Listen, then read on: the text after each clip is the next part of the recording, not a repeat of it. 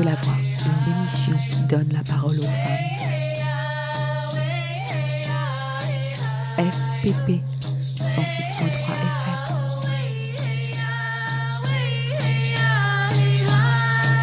Bonjour et bienvenue pour ce nouvel épisode des Femmes ont de la voix. Aujourd'hui, on parle des identités plurielles. Comment se construit-on quand on est française de parents étrangers entre histoire coloniale et identité nationale?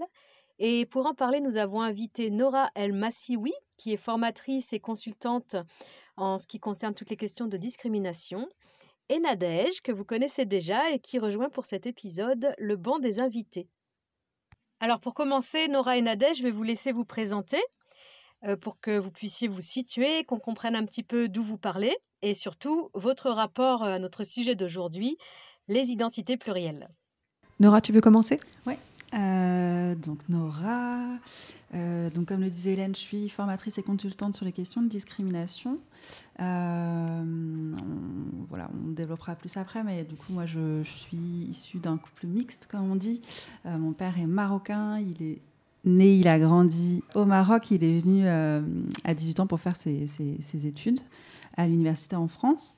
Euh, et ma mère est française euh, blanche. Voilà. Et j'ai grandi en région parisienne, dans l'Essonne, dans un village. Euh, et voilà.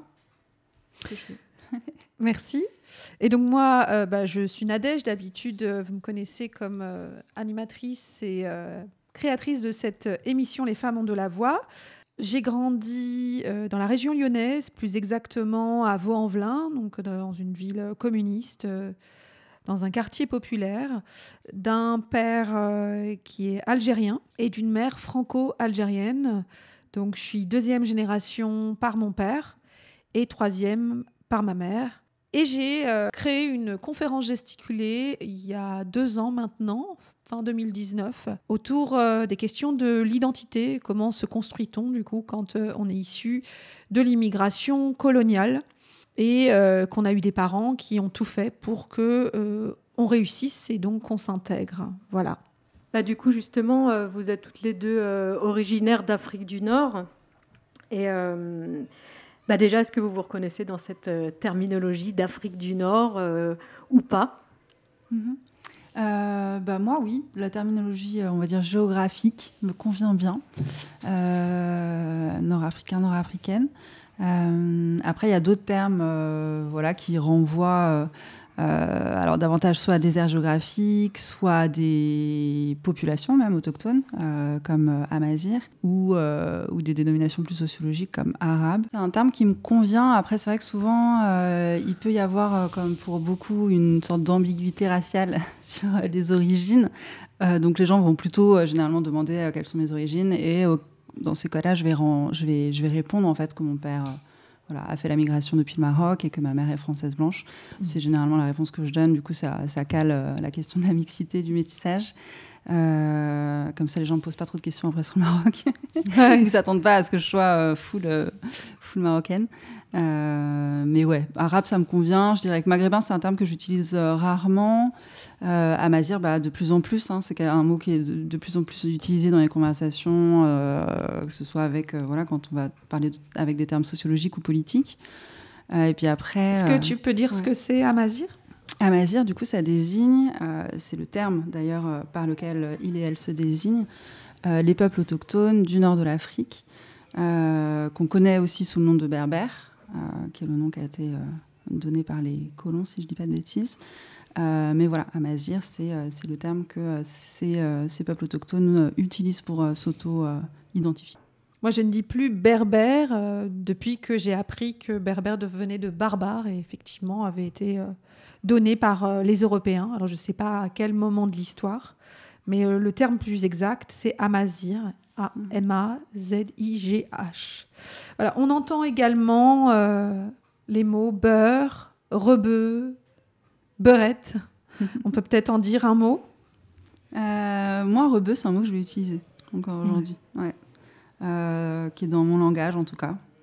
Euh, beurre, je vais jamais l'employer et beurette encore moins. Mais, euh, mais c'est des mots que je vais utiliser, notamment euh, avec les adolescents, adolescentes, quand on va débriefer un peu des manières dont on s'identifie ou des manières dont on peut être identifié par les autres et, et, et, des manières dont on peut être assigné à certaines identités. et du coup, le terme beurette va pas mal revenir quand, on, quand on fait des interventions en milieu scolaire. Euh, puisque c'est un terme qui va, être, qui va être employé pour désigner euh, voilà, des jeunes filles euh, avec des origines nord-africaines et qu'on va vouloir généralement shamer, c'est-à-dire à qui on va vouloir imposer des formes de honte, des formes de culpabilité liées à des comportements réels ou imaginés ou qui seraient sexualisés du coup par, par le regard des garçons surtout. Hein. Mhm. Euh, qui est aussi lié à une construction euh, du coup sociale, euh, un héritage de l'orientalisme. Edouard Saïd, palestino-américain, qui a écrit un livre dont beaucoup de personnes ont parlé, mhm. Qui s'appelle donc l'orientalisme, où il va analyser les systèmes de représentation dans lesquels l'Occident enfermait l'Orient et la création de la figure de l'arabe, un homme violent, dangereux, inassimilable, et d'autre côté, donc la figure de la femme exotique, lascive, et qui n'attendrait qu'une chose, que l'homme blanc vienne la délivrer. Et, donc euh, aujourd'hui notamment, on retrouve un héritage de, cet orientalisme euh, à travers ce mot, puisqu'il est euh, très très bien classé dans les sites pornographiques. J'avais fait le test en tapant beurette sur un moteur de recherche et les 30 premières occurrences étaient des sites pornographiques avant de trouver la définition du mot. C'est important de, rappeler aussi que toutes les femmes euh, racisées, hein, c'est-à-dire qui portent le poids des processus de racialisation de la société, euh, sont hypersexualisées. Euh, voilà, ça fait partie des mécanismes du, mm. racisme, enfin mm. voilà, qui sont à l'intersection comme ça du racisme et du sexisme, et qui placent les femmes racisées, voilà, dans cette position particulière. Mhm. Et une petite dernière chose, euh, beaucoup de gens ont entendu parler des beurs la première fois, parce qu'il y avait en 1983 une grande marche qui s'appelait la marche pour l'égalité et contre le racisme, euh, mais qui a été récupérée euh, notamment par le Parti socialiste à travers l'association SOS Racisme, et pour leur donner un côté un petit peu sympathique et pour les opposer à leurs parents immigrés qui avaient des revendications politiques, notamment autour des questions du travail, on l'a appelée la marche des beurs. On aura sûrement l'occasion de revenir sur ces étiquettes qu'on colle aux femmes d'origine d'Afrique du Nord. Mais d'abord, est-ce que vous pourriez peut-être nous parler du parcours de vos familles respectives et de cet héritage qui vous a construit toutes les deux et chacune différemment? Nora, tu veux commencer? Alors, donc comme je disais, mon père, enfin mes deux parents sont peut-être pour parler de, la question de la classe déjà sont, sont transfuges de classe, tous les deux issus de, de milieux ouvriers. Euh, mon père a fait la migration, euh, donc comme je disais tout à l'heure, depuis le Maroc euh, vers la France à la fin de ses années de ses études de lycée pour rentrer à l'université en France. Énormément, énormément poussé par ma grand-mère qui a vraiment poussé, alors pas tous ses enfants, hein, ce serait trop beau, mais ses trois fils à faire des études. Mon père était l'aîné et voilà, il, portait un peu le flambeau. Donc il a fait des études supérieures ici en France. Euh, et ma mère, elle, elle est, née et a grandi euh, ses premières années euh, à Paris. Et ensuite, mes grands-parents ont déménagé dans la banlieue du 95, au nord de Paris, nord-ouest de Paris. et voilà, et mes parents se sont rencontrés à l'université, où, où ils sont restés d'ailleurs, puisqu'ils ont tous les deux fait après des carrières universitaires.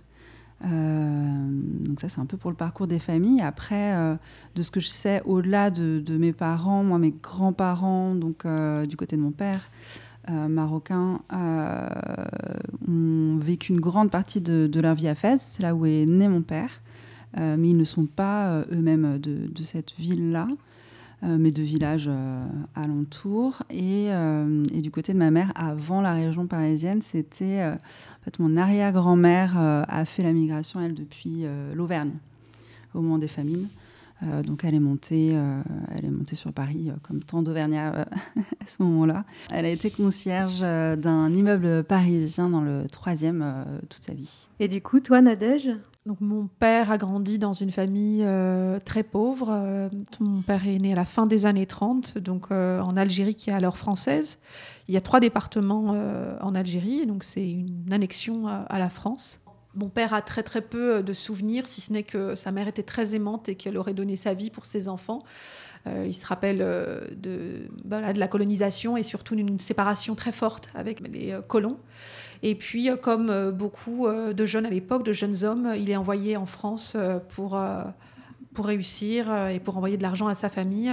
Mon père n'est pas allé à l'école, donc euh, il est arrivé en France quasiment illettré, mais euh, avec une forte envie de, voilà, de, réussir, de s'intégrer.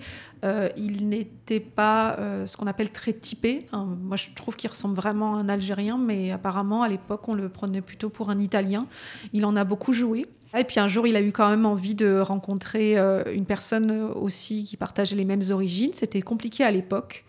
Euh, il n'y avait pas tant de femmes, d'origine algérienne ou algérienne tout court. Il a rencontré ma mère. Euh, qui était donc euh, moitié, moitié française, d'une mère bretonne et moitié algérienne, d'un père kabyle biologique mais qu'elle n'a jamais connu. Et ma mère, elle, vient d'une famille très pauvre, mais plutôt elle a grandi donc en France. Elle a fait assez peu d'études, mais elle a quand même eu le certif, ce qui était quand même à l'époque assez valorisé, une bonne base.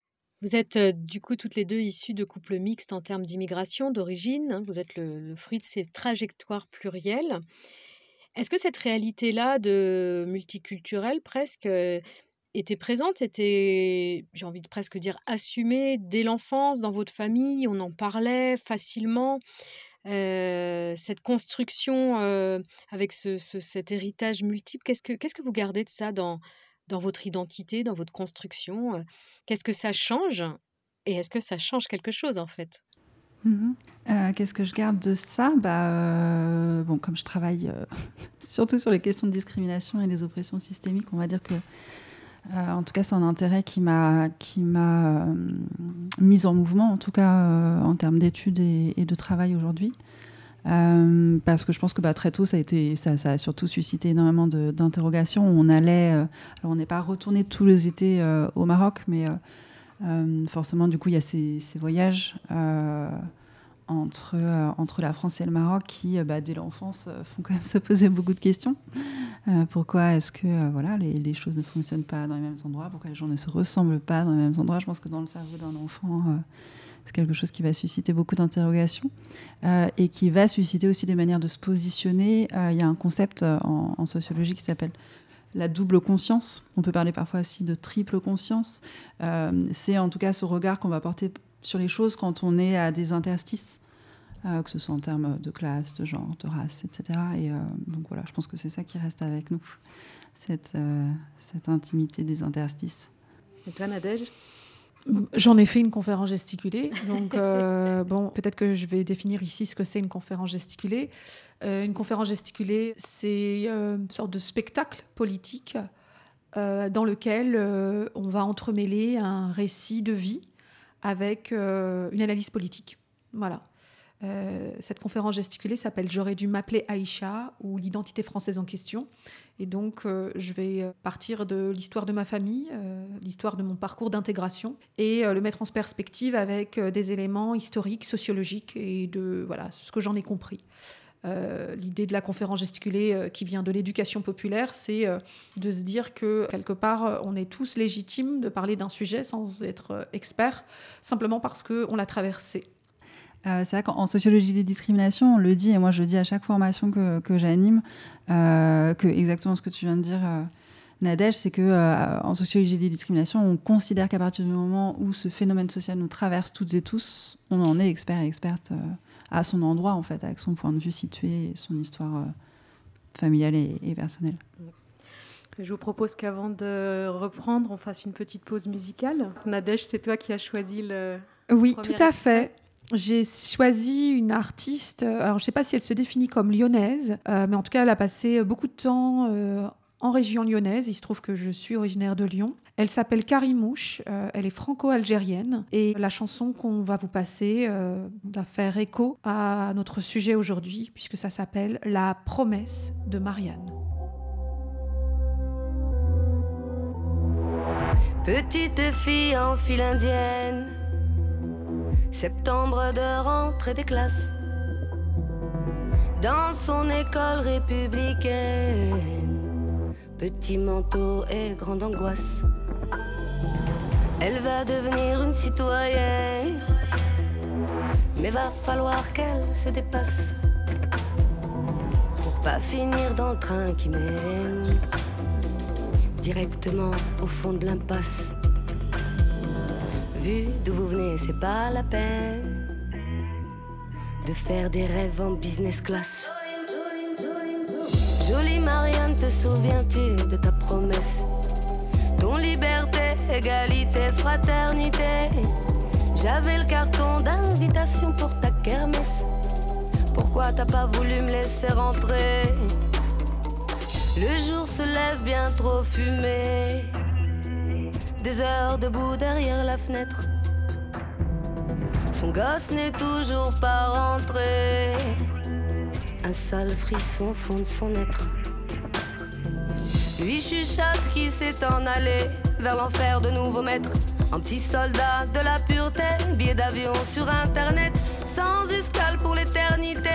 Il rêvait seulement d'être. On allait fêter ses 17. Vu d'où vous venez, c'est pas la peine de faire des rêves en business class. Jolie Marianne, te souviens-tu de ta promesse? Ton liberté, égalité, fraternité. J'avais le carton d'invitation pour ta kermesse. Pourquoi t'as pas voulu me laisser rentrer?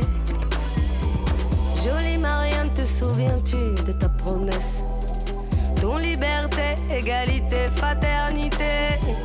J'avais le carton d'invitation pour ta kermesse. Pourquoi t'as pas voulu me laisser rentrer? Au foyer Auguste Blanqui, il est le dernier des Mohicans. Un par un, ils sont tous partis. Dernier voyage, les pieds devant. Copain tombé au champ d'oubli, manard du progrès triomphant. Il se souvient de son pays où plus personne ne l'attend. Il se souvient de son pays où plus personne ne l'attend. Il est le dernier des Chibani à pleurer silencieusement. À pleurer silencieusement. Jolie Marianne, te souviens-tu de ta promesse? Ton liberté, égalité, fraternité. J'avais le carton d'invitation pour ta kermesse. Pourquoi t'as pas voulu me laisser rentrer Jolie Marianne, te souviens-tu de ta promesse Ton liberté, égalité, fraternité. J'avais le carton d'invitation pour ta kermesse. Pourquoi t'as pas voulu me laisser rentrer Vous êtes sur Les femmes ont de la voix et aujourd'hui nous parlons des identités plurielles en compagnie de Nora El Massioui et de Nadège. Alors toutes les deux, vous êtes françaises d'origine d'Afrique du Nord et on parle souvent dans les médias de ces personnes qui ne seraient pas assez intégrées ou assimilées, qui ne feraient pas suffisamment d'efforts pour embrasser le modèle français d'intégration. Qu'en pensez-vous? Bah, Moi, je pense que je il y a une approche pro. Notamment liée bah, du coup avec à, mon métier, notamment parce que en en termes de politique publique, euh, les paradigmes de l'assimilation et de l'intégration ont, guidé en fait euh, euh, des politiques, des lois, des dispositifs, etc. et le paradigme de la lutte contre les discriminations, justement, venait rompre avec cette tradition, puisque l'idée était de dire, en fait, ce ne sont pas les personnes qui arrivent qui sont lacunaires, et du fait de ces lacunes n'arrivent pas à s'intégrer à la société française, mais euh, force est de constater qu'il euh, y a bien en fait une lacune au niveau de la société d'accueil qui fait obstacle à l'intégration des personnes issues de, pays étrangers et, particulièrement l'immigration, comme on va la nommer, post-coloniale ou coloniale. Et donc il y a eu un changement de paradigme qui a été en France, qui est lié à la loi de 2001, euh, qui est la loi qui porte sur euh, les questions de discrimination, qui va donc interdire euh, de discriminer au vu de aujourd'hui 25 critères. Alors c'est pas, on n'était pas chef de on dit chef de lance, chef de proue, je sais pas, en France, hein, puisqu'on a, on a passé cette loi pour être encore en conformité avec une législation européenne. Mais voilà, cette loi va amener, va participer d'un changement de paradigme dont on est revenu depuis, hein, notamment du fait des, attentats, notamment de 2015, où là, après les attentats, on a pu voir justement des glissements de, paradigmes euh, et, une coexistence de différents paradigmes hein, qui, de toute façon, qui, qui, avaient demeuré même après 2001. Euh, coexistence de certains paradigmes. C'est pour ça qu'aujourd'hui, on va parler autant de lutte contre les discriminations que parfois d'intégration, assimilation. J'ai l'impression qu'on entend un petit peu moins le, le, mot euh, ces derniers temps, mais euh, ou laïcité. Depuis 2015, voilà, on est passé valeur de la République, laïcité, et on est passé à lutte contre la radicalisation.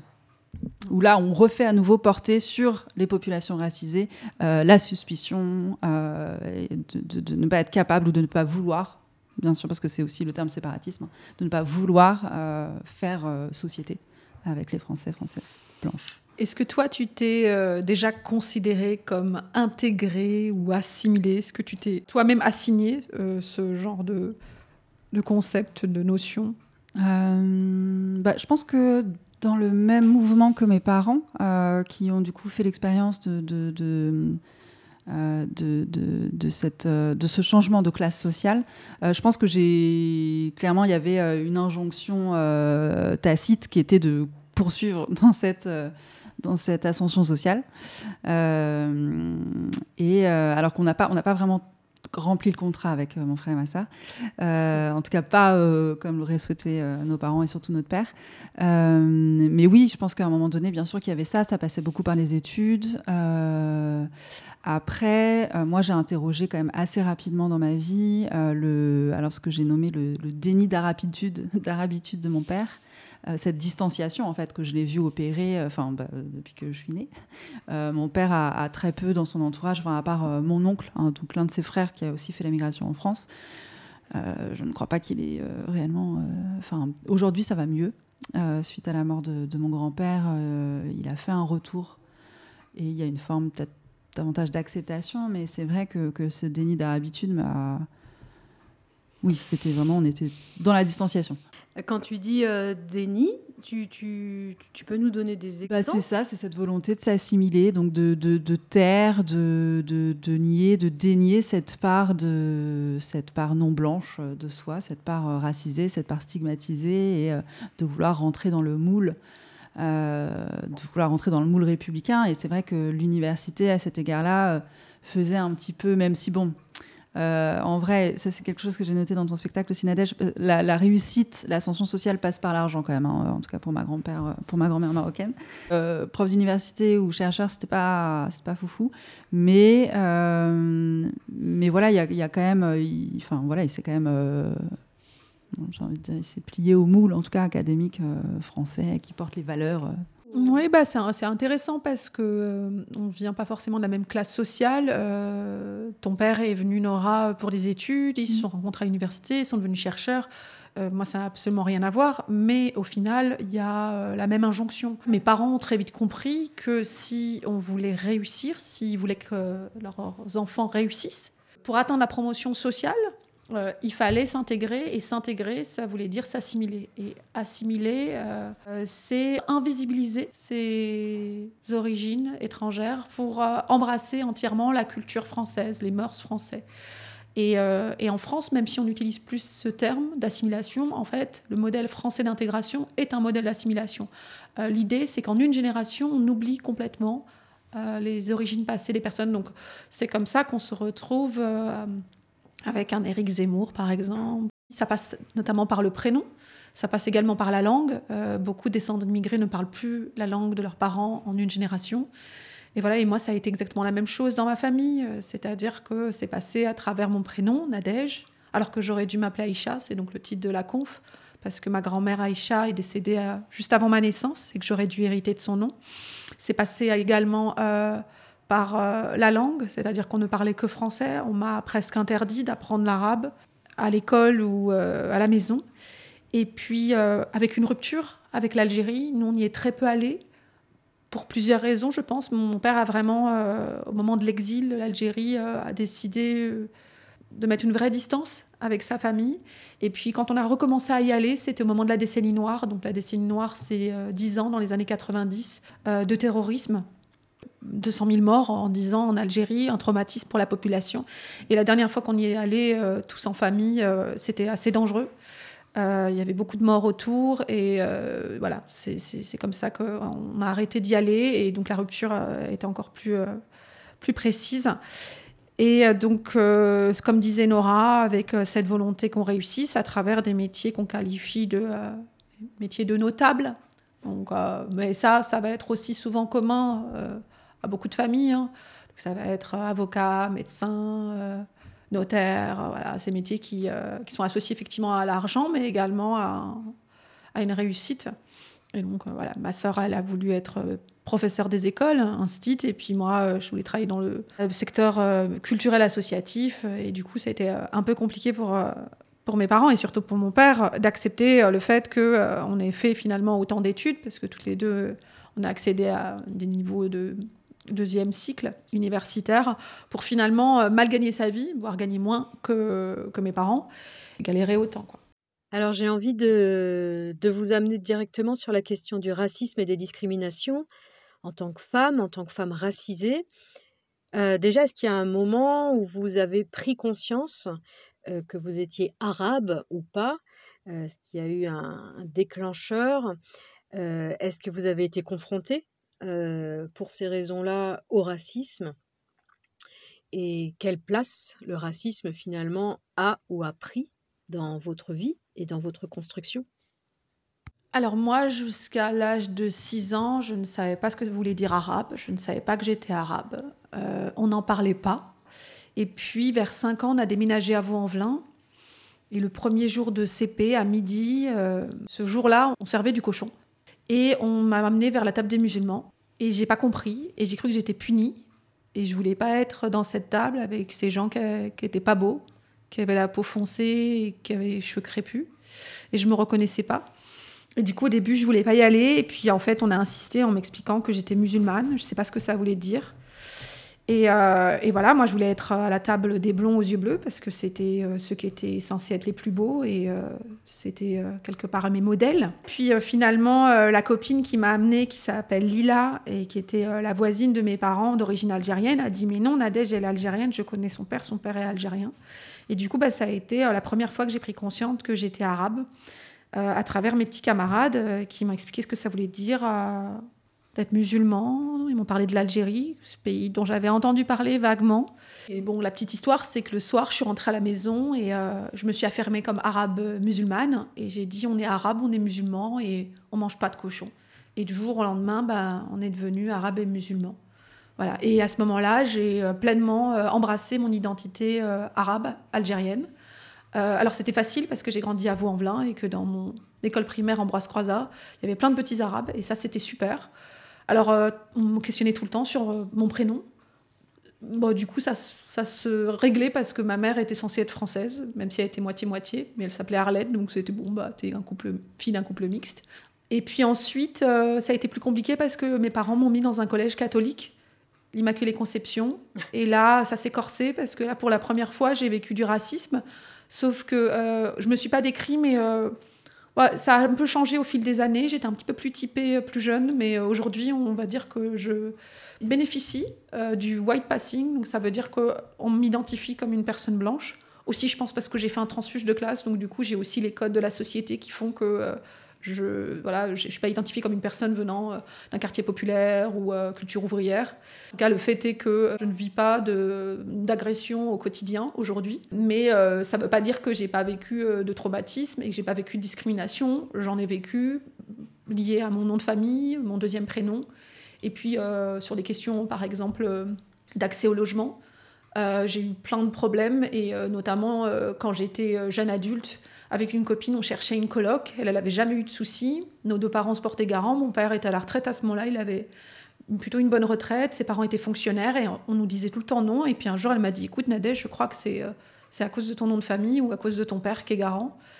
Et c'est vrai que pendant des années, moi, je mettais ma photo sur les CV. Parce que même si j'avais un nom arabe et que je venais de Vaux-en-Velin, je savais que je passais. Et donc euh, voilà, d'autres personnes euh, vont pas la mettre. Moi, j'allais la mettre parce que euh, mon, apparence devait me servir. Ça, c'est des choses que j'ai réalisées beaucoup, beaucoup plus tard, de ce privilège que j'avais. Et en même temps, de la souffrance d'avoir été pendant longtemps dans le silence, c'est-à-dire d'avoir, de m'être tue, d'avoir entendu des réflexions, des choses racistes qui concernait les Arabes et d'avoir eu cette impression de devoir porter la responsabilité et de devoir être la bonne arabe à tout prix. C'est-à-dire de devoir soit justifier, soit montrer qu'en fait, moi, j'étais un peu parfaite et j'étais tout le contraire de tous les stéréotypes et les stigmates que portaient les autres. Et ça, ça a été un, peu compliqué. D'où à un moment donné euh, la mise à distance de cette question d'identité avec euh, beaucoup, beaucoup de, de voyages euh, à l'étranger où la question de l'arabité, en tout cas pendant longtemps, en tout cas où l'algérianité était très éloignée, c'était plus facile pour moi, j'étais française, un point, c'est tout. Nora? Alors moi, quand est-ce que j'ai pris conscience de, euh, on va dire, de ma biracialité, enfin du fait d'être racisée surtout, euh, c'est arrivé assez tôt. Hein, je pense, euh, comme beaucoup de personnes, dont ça se voit sur le visage. Moi, je pense que les premiers, les premiers comportements qui m'ont mis la puce à l'oreille, c'était les regards qui allaient passer de ma mère à moi, de moi à ma mère. du coup, ma mère étant une femme blanche, je pense qu'il y avait beaucoup de voilà, déjà les gens assez voilà, on va dire classiquement essayent de comprendre de résoudre l'équation de la mère blanche et de l'enfant racisé.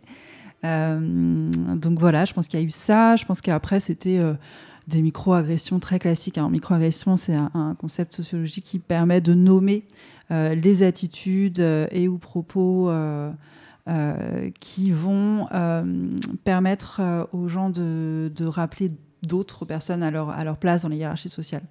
Donc en gros, ça, ça peut être, euh, c'est pas forcément malveillant, c'est euh, voilà, c'est souvent des, interactions euh, très banales, mais qui nous font comprendre qu'on n'est pas complètement dans la norme. Donc moi, c'était pas mal à l'école.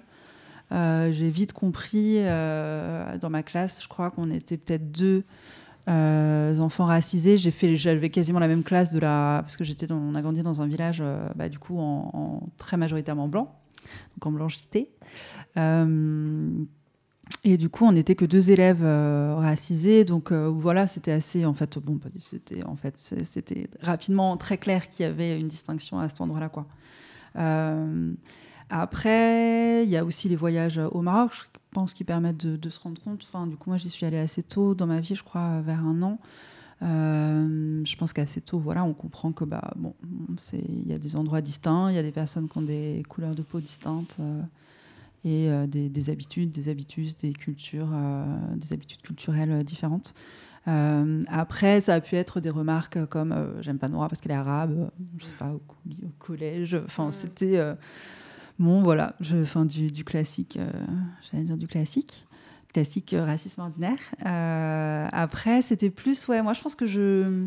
Alors peut-être parce que à cette intersection genre classe, genre race, il y avait ce truc un peu de. Euh, je sentais que. Euh, dans certains yeux de profs blancs et notamment de profs de fac, il y avait ce truc de un peu waouh, vous êtes arrivé jusque-là. Hmm. Et ça, je l'ai senti, je me souviens, un oral, je n'ai aucune idée, aucun souvenir de la matière, mais je me souviens avoir lu dans le regard de, la femme qui me faisait passer l'oral que je faisais vivre pour elle cet imaginaire euh, éventuellement de la jeune rebeu de banlieue euh, qui arrive à l'université quoi. Et euh, donc voilà, c'était intéressant. Enfin bon, bah en fait c'est ça, on est confronté au, hiatus, à ce, à ce, gap entre la manière dont on s'identifie et la manière dont on est assigné par les autres. Donc c'est en fait c'est voilà, c'est dans ces c'est dans ces c'est dans ces écarts là qu'on qu'on comprend qu'il y, y a, dissonance. Enfin, c'est dans notre propre dissonance euh, cognitive qu'on comprend euh, la manière dont on est perçu. Quoi. Euh, après, à l'âge adulte, bah après moi, ce qui m'a, et peut-être justement de qu'est-ce qu'on fait pour, pour, faire la transition avec qu'est-ce qu'on fait de ces expériences, moi, le fait d'être identifié davantage comme étant racisé, enfin, peu de personnes se doutent que je puisse avoir un, parent euh, blanc, même si je reviens sur l'anecdote euh, de, de, Nadège, de fait, enfant, on a quand même assez tôt et adulte, on a conscience euh, de nos privilèges. Et ça, moi, je sais que je n'ai jamais fait. Pendant très longtemps, je faisais jamais une visite d'appart sans ma mère. C'était la caution blanche, quoi. Il me la fallait parce que de fait, du coup, moi, mon nom est complètement voilà, consonance étrangère. Du coup, du coup, ça c'était. et c'est pour ça aujourd'hui que je, je, sais qu'être à cet endroit de, de mixité, euh, c'est un privilège parce qu'on a cette carte du parent blanc qui est de fait quand même euh, très pratique dans la vie de, tous les jours. Ça, on peut pas, on peut pas, on va pas se mentir. Euh, et après, moi, ce qui m'a, du coup, j'ai, moi, il a fallu que je comprenne tous ces, toutes ces interactions étranges m'ont vraiment. il a fallu que je comprenne. Donc, en fait, très rapidement à l'université, je me suis dirigée vers des études qui me permettraient de comprendre ce qui se passait. aussi, je pense, d'avoir cette, cette expérience de la mixité dans le couple. ma mère se disait féministe, même si elle avait dû elle a je pense qu'il y a eu plein de moments où elle a eu du mal à incarner euh, cette posture féministe, mais euh, c'était intéressant aussi de voir comment euh, se jouaient les rapports de domination au sein du couple, finalement, avec une femme blanche, un homme racisé, où on croise un peu les. C'est un peu le. où on croise un peu comme ça qui domine qui à quel endroit. donc on observe ça en fait. On est là, bon bah là il y a un truc. Donc moi c'était vraiment comprendre. c'était vraiment comprendre. Il fallait que je, je, saisisse au mieux en fait ce qui se passait, ce qui se tramait. Euh, et puis, je pense aussi comment me positionner, comment naviguer. Euh, du coup, j'ai fait ces études-là. Et puis après, en fait, assez rapidement, quand j'ai commencé à dire aux gens ce que j'étudiais, ce que j'étudiais euh, et ce que je faisais, les personnes en fait me, délivraient des flots de paroles, de, récits, de traumas liés aux questions de, discrimination. Donc très rapidement, je me suis dit ok, là, faut ouvrir des espaces. Et c'est ce que j'ai trouvé génial dans ta conférence gesticulée parce que du coup, ça ouvre cet espace euh, de réflexion, de conversation. Et moi, c'est vraiment ça qui m'a animée euh, professionnellement, c'était de se dire ok non en fait c'est pas possible on peut pas grandir avec ces nœuds là quoi. On peut pas arriver à l'âge adulte avec autant de, difficultés voire des troubles psy euh, et du coup c'était vraiment me dire ok on va essayer de, créer de la conversation là où on peut pour voir comment est-ce qu'on peut dénouer ces nœuds qui, qui, nous pèsent énormément voilà quand on les dénoue pas Euh, et, c'est comme ça que j'en suis arrivée à faire des ateliers, notamment en milieu scolaire, euh, où on a euh, interrogé les élèves, les adolescentes, adolescents qu'on rencontrait, pour déjà qu'ils puissent raconter quelles étaient, eux, leurs expériences de discrimination, eux et elles. On va les écouter. En fait, c'est mon oncle et ma tante, ils sont partis en Espagne pendant la période des attentats de Charlie Hebdo. Et, quand, et dans le bus, c'était les deux seules personnes de, typées. Donc, euh, tu as le contrôleur, il est parti les voir. Ils ont demandé euh, qu'ils sortent leur carte d'identité. Et ils ont vu comme quoi ils avaient des noms et des, prénoms euh, d'origine maghrébine. Donc, ils l'ont fait sortir du bus. Ils ont appelé la police pour, pour vérifier ce qu'ils avaient sur eux, pour voir si ça pouvait pas avoir un danger dans le pays, en fait. Et mon oncle, il était outré, énervé. Et moi, ça m'a encore plus énervé parce que ça aurait pu être moi, ma soeur, mon père ou d'autres personnes de ma famille, en fait. Donc voilà. Ben en fait, c'était l'année dernière, en 2015. L'été 2015, pendant les grandes vacances, euh, ma mère a décidé de nous offrir euh, des vacances dans le sud, vu qu'on avait plutôt bien vu que ma sœur avait plutôt bien travaillé, donc elle était un peu fière. Donc, euh, arrivé là-bas, on s'est rendu compte qu'on était les seules personnes de couleur de peau noire, ce qui était très gênant pour nous. Et du coup, euh, dès le troisième ou quatrième jour, euh, j'ai décidé de me rendre à la piscine. Et, euh, et, dans le toboggan, en fait, il y avait plusieurs personnes. Et j'ai glissé et j'ai fait mal à un petit garçon de couleur de peau blanche. Et sa mère, qui du coup est venue me voir et m'a dit que. Et m'a embrouillé en disant toujours les mêmes. Et en disant ce, ce, mot, toujours les mêmes, je me suis senti très offensé et très mal à l'aise par rapport à ça parce que en disant toujours les mêmes, c'est comme si elle disait euh, toujours les noirs, quoi. Et donc, euh, et vu qu'on était vraiment les seuls et que c'était devant tout le monde, je pense que ça m'a vraiment blessé. Mais après, j'y suis passé le cap et, euh, et, oublié tout ça. Enfin, j'ai pas oublié, mais j'y suis pardonné. Donc, je pense que c'est important. C'est donc voilà. Bon, c'était vendredi soir, le jour de la mosquée des musulmans. Euh, j'étais avec mes parents, on est rentré dans le bus. Après, il y avait une famille, on va dire euh, français. Ils sont rentrés dans le bus, il y avait de la place. Après, euh, sa, mère, elle, sa mère, elle a dit va, va pas t'asseoir à côté d'eux, viens, viens à côté de moi, on, va, on reste debout. Et moi, ça m'a fait mal. Ça, et, aussi, bah, au prochain arrêt, ils sont, ils sont direct descendus du bus. On peut dire, ça ça m'a fait réfléchir, ça m'a fait mal. Mes parents, ils, sont, on va dire, et, il prend pas mal, mais moi j'ai pris trop mal en fait. J'ai pris trop mal. Même jusqu'à présent, j'arrive pas à l'oublier de ma tête, j'arrive pas. Il a dit, ah, ne sois pas à côté de lui, viens, viens. En plus, c'est un, un enfant environ, on va dire, 4 à 3 ans. Du coup, depuis là, j'ai remarqué euh, la discrimination. À peu près, ça vient des, des parents. Parce que le petit enfant, lui, il sait rien. C'est, lui, c'est pas, lui, c'est pas, il, se contrôle pas lui-même. C'est ses parents qui le contrôlent.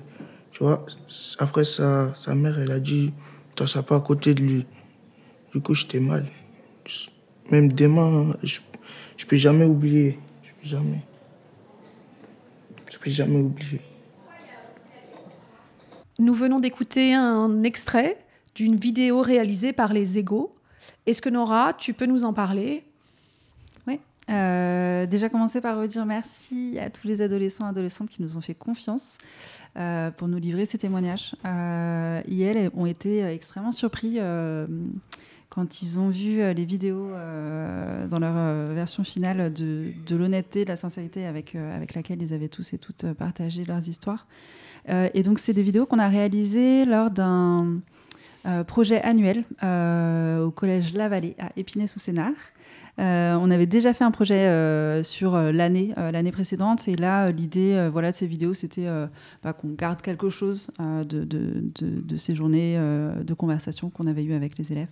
Donc on a fait cinq petites vidéos qu'on a appelées la discrimination et voilà on les interroge sur ces sur ces questions moi, ça m'a, beaucoup touché euh, ces récits euh, et surtout, euh, je trouvais ça très intéressant cette distance qu'ils avaient, ce, ce, pouvoir de mettre des mots, de prendre conscience de ces discriminations. C'est une série de vidéos, du coup, il y a aussi toute la question de comment on agit euh, et j'ai trouvé que cette série était très bien. Est-ce que tu peux euh, nous dire où on peut les trouver si on Elles sont visionnables sur euh, YouTube. si vous rentrez Les Égaux, L-E-S espace Z-G-A-U-X, qui est le nom du coup de l'association par le biais de laquelle on a fait ces vidéos, vous, devriez, vous devriez les trouver. Donc on va enchaîner avec la dernière partie. Donc c'est le rapport à la culture française et également à la langue, puisque c'est par là aussi que passe le processus euh, d'intégration, voire d'assimilation. Quel est euh, ton rapport à la culture française, euh, à, voilà, à la France de manière plus générale? Non, bah oui, il y a plein de trucs qui, qui, qui, m'échappent. aussi, du coup, ma mère étant, donc, ayant été élevée voilà, dans, une famille euh, ouvrière. Il y a plein de codes de la culture, euh, voilà, de la culture majoritaire finalement que qu'elle n'avait pas non plus et que du coup elle n'a pas pu nous transmettre. Donc oui, il y a plein de moments un peu. Euh, Est-ce que tu as un exemple à nous donner qui viendra en tête? oh, J'ai aucune culture, par exemple, musicale française. C'est vraiment genre, je, ouais, En plus, bon, après, il y a eu aussi ce truc que ma mère était anti-télé. Donc, pendant longtemps, on n'a pas regardé la télé enfant. Donc, on était un peu. c'était, c'était dur. En vrai, c'était dur. parce que parce qu'à la fois grandir du coup dans, dans cet environnement majoritairement blanc euh, sans avoir ni euh, les, codes culturels qui pourraient être transmis par les parents, euh, ni les codes culturels dont on aurait pu se nourrir, nous, par le biais de la télévision. Autant dire qu'on était un peu démunis quand même dans plein de conversations. alors la langue française, bah, c'est du coup ma langue maternelle à proprement parler, puisque ma mère est du coup voilà, française. Bah, on a appris, je pense que quand même porté par, euh, par cette, euh, cette, euh, ce, parcours d'ascension sociale de mes deux parents, je crois qu'on a vite compris que c'était un outil. que c'était un outil, bah, j'ai envie de dire, de domination, enfin que c'était un des outils, si on les avait, si on les maîtrisait, clairement, ça nous donnait un avantage. Donc ça, c'est sûr que je pense que... Bon, après aussi, ma mère est une très, très grande lectrice, elle lit énormément, elle a toujours lu énormément. Euh, moi aussi, j'ai beaucoup lu enfant. Euh, donc il y avait quelque chose déjà qui était quand même euh, de l'ordre de j'aimais lire. mais c'est vrai que oui, je pense que, je pense que très rapidement, il y avait, et je me souviens aussi, Mon père est celui qui nous a toujours aidés quand on avait des, mails ou des lettres à l'époque un peu euh, officielles ou un peu où on essayait de demander des trucs ou je sais pas. Et du coup, vraiment, ouais, à comprendre que euh, mon père avait essayé un peu de masteriser cet outil de la langue, notamment écrite, quand il s'agissait de demander des choses, ou de faire valoir euh, des droits ou voilà, ouais, comme outil. C'est intéressant, je vais rebondir là-dessus parce que mon père n'ayant pas eu le même parcours, euh, très souvent, à partir de l'adolescence, mon père nous donnait des lettres qu'il écrivait. Euh, mon père est très procédurier, donc il avait toujours des lettres à écrire, euh, soit, je ne sais pas, à des avocats ou pour réclamer un dû, je ne sais pas, d'un supermarché. Enfin, je ne sais pas. Il écrivait des lettres, et sauf que il, disait toujours juste corrige les petites fautes. Sauf qu'en fait, toute la syntaxe était fausse et ça me prenait un temps fou. Et donc, avec ma sœur, très souvent, on a manqué de patience et on disait, mais papa, dis-nous juste ce que tu veux dire, puis on va l'écrire. Et en fait, lui, il insistait, voulait. Bon, nous, on n'était pas très pédago à ce moment-là et pas très euh, je pense, puis on était des, voilà, des ados. Mais je sais que c'était toujours quelque chose qui était très important pour mon père et on ne comprenait pas parce que ça nous prenait un temps fou. Et, euh, donc, euh, la langue, c'est clair que le rapport à la langue, ça a toujours été quelque chose de compliqué. Euh, bah, quand tu es, euh, que ce soit euh, un parent étranger qui ne parle pas parfaitement français ou qui a un accent, c'était très vite stigmatisé, il y a beaucoup de jugements. tu vas être tutoyé plus facilement par les administrations. il va y avoir beaucoup de mépris. Euh, ça peut être aussi, euh, ma mère pour le coup, euh, sa langue maternelle est le français, mais elle vient d'un milieu plus populaire. Et donc il va y avoir aussi ce rapport à la domination par rapport à la langue, par rapport au niveau de langage qui n'est pas forcément adapté en fonction des endroits. Moi, je l'ai compris assez vite. très vite, j'ai voulu prendre des cours de théâtre. Donc j'ai trouvé des cours dans une MJC. Et j'avais vraiment mon parler à l'école, l'école donc à l'Immaculée Conception, l'école privée, au théâtre et après, de l'autre côté, euh, on va dire à la cité, euh, même si j'étais pas vraiment dans la cité-cité, à Vaux-en-Velin. Et euh, il y avait vraiment un distinguo. C'était comme si j'avais deux personnalités en fonction de l'endroit où j'étais pour pouvoir m'adapter à l'environnement. Et également, l'autre endroit, oui, c'est ce que je disais, le collège, l'école, quoi. L'école, clairement, c'est par là, l'apprentissage de la langue, l'apprentissage de la norme. Et après, le rapport à l'écrit a toujours été très compliqué pour moi. Euh, pour le coup, moi, euh, dans ma famille, euh, on lisait pas énormément. En tout cas, si ma mère lisait, il y avait zéro transmission. Et aujourd'hui encore, j'exagère un peu pour aujourd'hui, mais pas loin. Il y a quelques années, pousser la porte d'une librairie, c'était très compliqué. J'ai des moments où j'arrive à lire, des moments beaucoup moins, et je culpabilise beaucoup là-dessus. Je traîne avec moi le syndrome de l'imposteur. Et du coup, le rapport à la culture française, bah, effectivement, aujourd'hui, je pense que ça va, mais pendant longtemps, ce que je raconte dans ma conf, à un moment donné, je veux dire, je n'ai jamais ri euh, face à euh, Le Père Noël est une ordure. Et pour moi, on ne pouvait pas être français euh, si on riait pas à ça ou au bronzé, même si c'est une culture plutôt populaire, mais voilà. On va passer à la deuxième pause musicale. Nora, tu as choisi un morceau, est-ce que tu pourrais l'introduire? Oui, alors j'ai choisi un morceau de Asma Hamzaoui. qui, fait, qui joue du gambri, qui fait de la musique gnawa. Euh, c'est la première femme à avoir euh, joué de la musique nawa euh, au festival de musique nawa de d'Essaouira au Maroc. Asma Abzaoui, une artiste que j'ai connue sur YouTube au moment où je prenais des cours de carcabou. c'est cet instrument que je prononce très mal. C'est un instrument qui ressemble un peu à des castagnettes, mais voilà, version africaine, continent africain. Euh, et, on va peut-être en parler après, mais voilà, dans ces multiples tentatives euh, de se rapprocher euh, de la terre d'une partie de mes ancêtres, voilà, il y a eu cette année où j'ai pris des cours de, musique nawa et où j'ai découvert Asma Hamzaoui.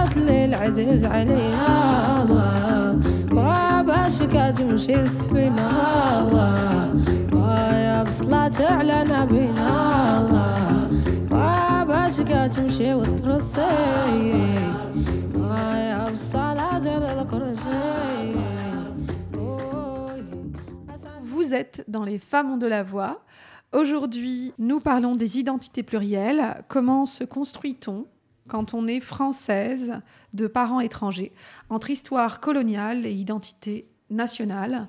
Euh, Je suis Nadège et je suis en compagnie de Nora El Massioui. Par rapport à cette question aussi de l'histoire coloniale, du poids de l'histoire coloniale, comment on fait pour construire son identité française quand l'histoire de son pays, donc ce- cette histoire qui est enseignée à l'école, euh, est en conflit avec euh, l'histoire euh, du pays des parents ou d'un des parents.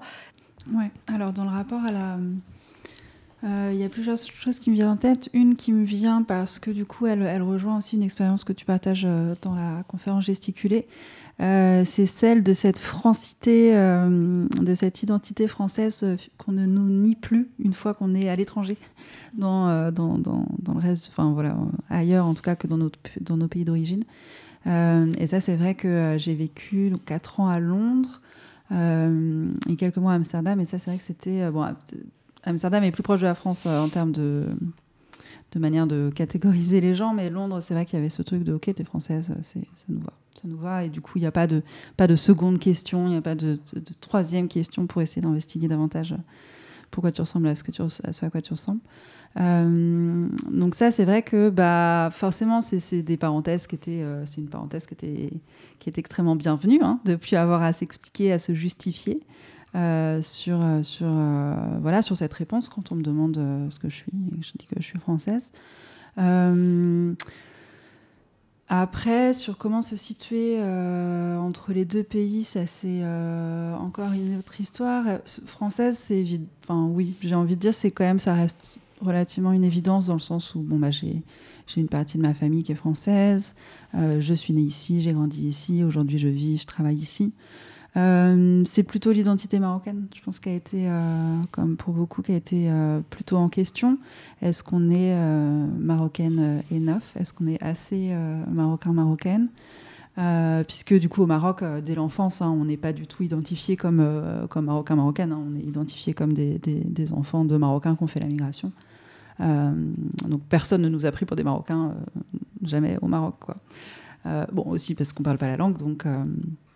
donc je pense que voilà, il y a plus un travail de réappropriation avec avec l'identité marocaine qui a été un peu un peu difficile, comme je disais tout à l'heure, par des, des, biais artistiques et aussi par un retour, comme pour beaucoup, hein, c'est ce, ce grand retour qui pour moi a été euh, écourté par euh, la pandémie euh, et le premier confinement. euh, mais qui m'a rappelé aussi à la réalité du contexte politique euh, du Maroc aujourd'hui, puisque euh, l'un des Omar Radi, qui était euh, l'un de mes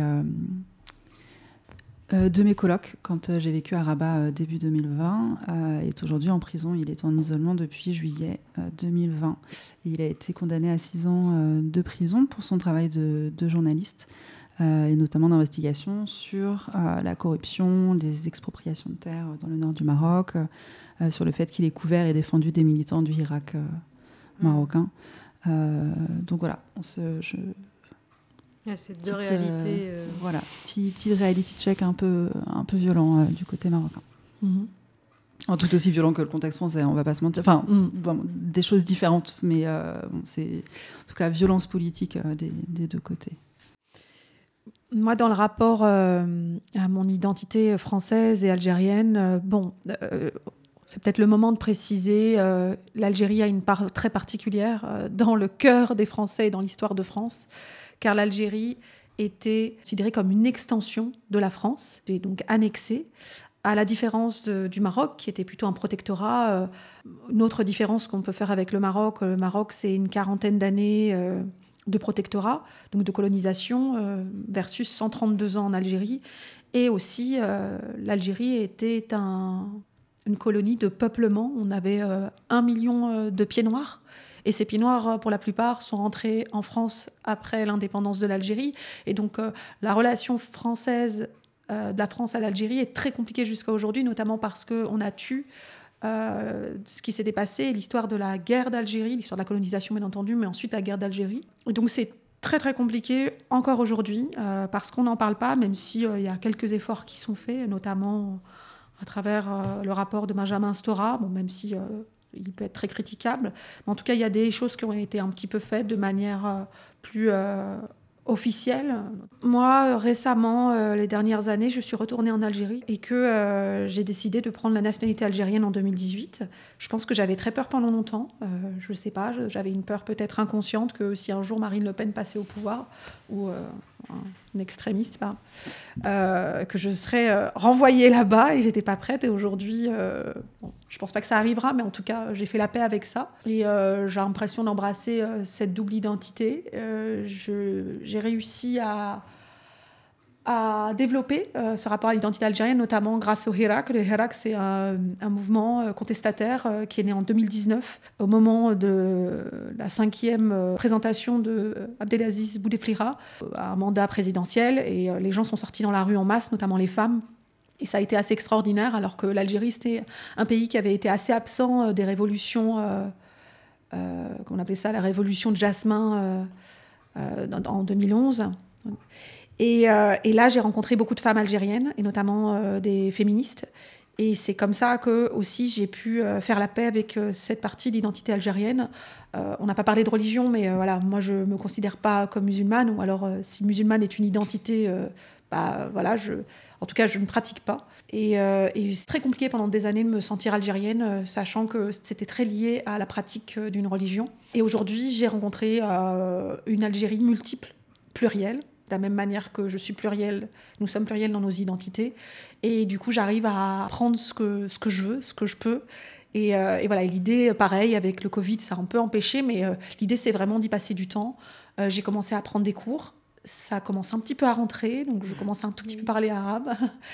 Et puis, j'ai rencontré aussi une chanteuse, Swad Asla, qui est une chanteuse du sud algérien, euh, du désert. Et avec elle, j'ai suivi quelques ateliers, notamment de danse et de chant algérien. Enfin, voilà, donc l'idée, c'est à travers euh, les arts, à travers plein de choses, le militantisme, puisque je fais partie de cette association aujourd'hui, Appel Égalité, qui est une association féministe algérienne qui se bat euh, pour l'abrogation du Code de la famille.